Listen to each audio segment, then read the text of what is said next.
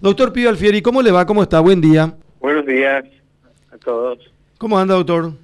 Todo bien, trabajando por suerte. Sí, señor. Doctor, eh, ¿ustedes hacen permanentemente diferentes tipos de intervenciones de trasplante en el hospital? Y ahora el, que está consolidado es el trasplante cardíaco y también el trasplante de médula ósea, que son para los niños con leucemia o algunos otros cánceres que es una etapa superior a la quimioterapia, pudiendo establecer todo. en el caso de trasplante cardíaco se empezó con apoyo de del Garrahan, también de Lincoln, de San Pablo, y con el, tema del trasplante de médula ósea, está con un programa que es el apoyo de Italia. Está acompañando y los primeros casos. El año pasado se hicieron, a pesar de la pandemia, nueve casos. Uno solo falleció. Y es acompañado con la gente de Italia, de Monza. Eh, doctor, ¿y, son muchos los niños que, que necesitan este tipo de intervención? Sí. Y mejora la sobrevida de la leucemia de 75, 80 a 95, 98%, o sea que es importante la cifra de trasplante. En el caso cardíaco también está bastante consolidado nuestro programa con, con buenos resultados. Y estamos con, eh, aprovechando un convenio con el Garrahan. Esto se lo digo en silencio, no comenten mucho nomás. que a ver si podemos largar el trasplante hepático. Eso serían unos 10, 15 niños al año también que, se, que necesitan, porque ya no se acepta más en los países vecinos que siempre nos, nos cubrieron. Y eso, bueno, está la gente seleccionada y desde este año empiezan a irse a del Garrahan.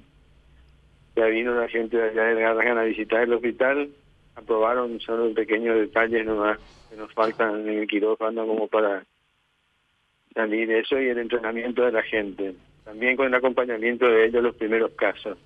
Eso no se hace. Que, Perdón, Ese, ese, tipo de intervención no se hace en, en Paraguay. No se hace, se hizo en adultos, en el clínicas. Pero esto es, ese es el, máximo, digamos, el paradigma del trasplante, el, el más complejo, así que eso no, yo creo que acá a dos, tres años recién a estar consolidado como para empezar a hacer los primeros casos. Y lo otro que tenemos que estar haciendo ya es, un compromiso que tomé conmigo mismo, que tiene que haber trasplante renal en el hospital en los próximos, de acá, los próximos tres años. O sea, ya de este año hacemos la sala de hemodiálisis, que es el primer paso, ya tenemos dos nefrólogos y en dos o tres años esté haciéndose el trasplante renal. Doctor, por eso cierra la tecnología de trasplante. Qué, bueno sería eso, lo, lo del trasplante de hígado y, el trasplante renal en el hospital eh, pediátrico. Eh, ¿Cuáles son las enfermedades más comunes en niños hoy por hoy, doctor? Siempre la primera causa de muerte en los primeros cinco años de vida y en, los, la mortalidad infantil, que es hasta el año de vida, nacidos vivos hasta el año de vida, y los, hasta los cinco años es la neumonía, lejos. Ahora, que no se atenuó tanto con la vacunación contra el neumococo, ¿verdad? Pero que sí, por ejemplo, desapareció la meningitis. En este momento formada un pediatra. Durante tres años puede pasarse sin ver meningitis gracias a las vacunas, ¿verdad? eh, excepcional ver una meningitis en este momento en el hospital. Pero sí, neumonía sigue habiendo, sigue siendo un problema. Y por supuesto eso agravado con los determinantes sociales de la salud, la pobreza. Estamos hablando de un 40% de la población que vive en un submundo, es la pobreza. ¿Y la obesidad, eh, en qué porcentaje en niños? Eh, ¿Es elevado o no? está ya cerca del 20% entre el sobrepeso y la obesidad. 20% de nuestros niños. Es significativo como factor de riesgo. Ahí está la prueba del, de este maldito virus que tiene como predilección las personas con sobrepeso, ¿verdad? Es un factor de riesgo principal junto con la edad, el segundo factor de riesgo es la obesidad, en el caso del, de la COVID, de la enfermedad COVID. Usted dice, doctor, ¿20% de niños sufren obesidad o están eh, excedidos de peso? Y esa es, una, esa es una cifra alta. Claro. Es un factor de riesgo importantísimo para el desarrollo de enfermedades vasculares. Justamente, doctor, ¿y los problemas cardíacos en los niños qué, qué incidencia tienen? Y la malformación congénita más frecuente es la cardiopatía congénita. Casi 5 por mil tienen nacen con un defecto cardíaco congénito, de diferente gravedad, ¿verdad? Las más frecuentes, por supuesto, son las menos graves, hasta las más graves menos frecuentes. Pero es la malformación congénita más frecuente. Y después están eh, atenuándose ya, disminuyendo con la mejora de las condiciones sociales y también con la mejora de la atención primaria, la, la famosa fiebre reumática que dañaba las válvulas del corazón cada vez vemos menos. De hecho, habíamos comprado en la primera compra que hicimos de insumos cardíacos, compramos unas cuantas válvulas que no llegamos a usar, porque hay, hay mucho menos fiebre reumática. Doctor, Pero la eh, cardiopatía congénita es la más frecuente, la malformación congénita más frecuente de los niños. Ajá. Eh, doctor, eh, ¿y ¿tienen ustedes internados hoy niños con COVID? Hoy hay dos con enfermedad respiratoria. Hay, nosotros tuvimos en lo que va del año hasta ahora, hasta la semana que cerró este sábado, 79 niños positivos al SARS. Eso no quiere decir que todos tengan COVID. 39 tenían enfermedad respiratoria que es atribuible al SARS, ¿verdad? O sea, son COVID.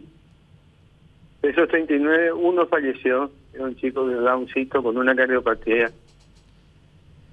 Los otros anduvieron bien. Eso demuestra una vez más la diferencia epidemiológica con el adulto. ¿verdad?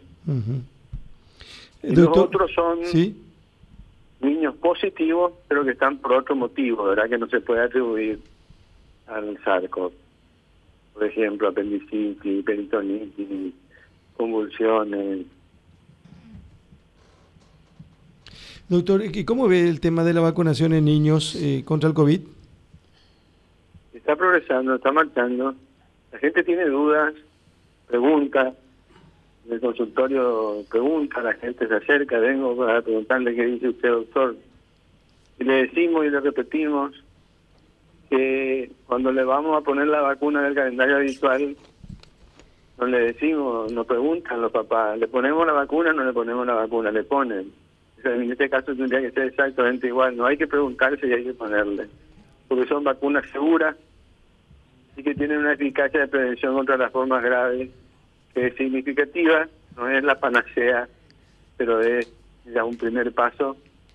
Y no va a haber dudas que controlando en la transmisión que puedan tener los niños a través de su vacuna, de la disminución de la transmisión a través de la vacunación, va a ayudar a controlar más la pandemia. Eso no hay duda. Doctor, el doctor Agustín Saldívar, el doctor Felipe González, ¿ellos van a hacer intervenciones al hospital, al pediátrico, digo? Sí, claro. Ellos son el equipo de los viejos. Ahora se están empezando a renovar. Ya hay gente más joven también operando y haciendo anestesia. Qué, qué, cosa, qué cosa linda que, que, todo eso se pueda hacer en el país y si se agrega lo que usted dice, el trasplante de hígado en niños, el trasplante renal también, eh, va a ser un avance muy importante y va a permitir acceso a mucha gente que, que va a poder tener una vida como corresponde, como se merece. Se puede. En este, estábamos hablando con el presidente, creo que en marzo, o sea, más tarde en abril, vamos a inaugurar una obra emblemática con la ayuda de Taiwán, se van a hacer 50 habitaciones para medicina interna individuales, con su baño, con todas las comodidades, eh, 11 camas para el trasplante de médula ósea con aire filtrado, 26 camas de cuidado intensivo va a contribuir notablemente a, paliar el déficit. Esa situación de que hay chicos intubados, chicos graves, y pasan las horas y no se consiguen camas. Eso va, esas camas vamos a visitar. Una terapia postquirúrgica para desarrollar los programas de neurología. Siempre llega el chico con el problema neurológico, el tumor cerebral, y no hay cama en terapia, no hay cama en terapia, y se pierde días, días. Bueno, ahora van a tener sus camas para operar los neurocirujanos. Se progresa y se puede. Ojalá. Es voluntad, equipo, ganas de trabajar. Qué gusto escuchar esto, doctor. Muchísimas gracias por compartir siempre con nosotros. Que tenga buen día. Gracias por acordarse siempre. Por favor, adiós, hasta luego. El doctor Pío Alfieri, director del Hospital Pediátrico Acostaño.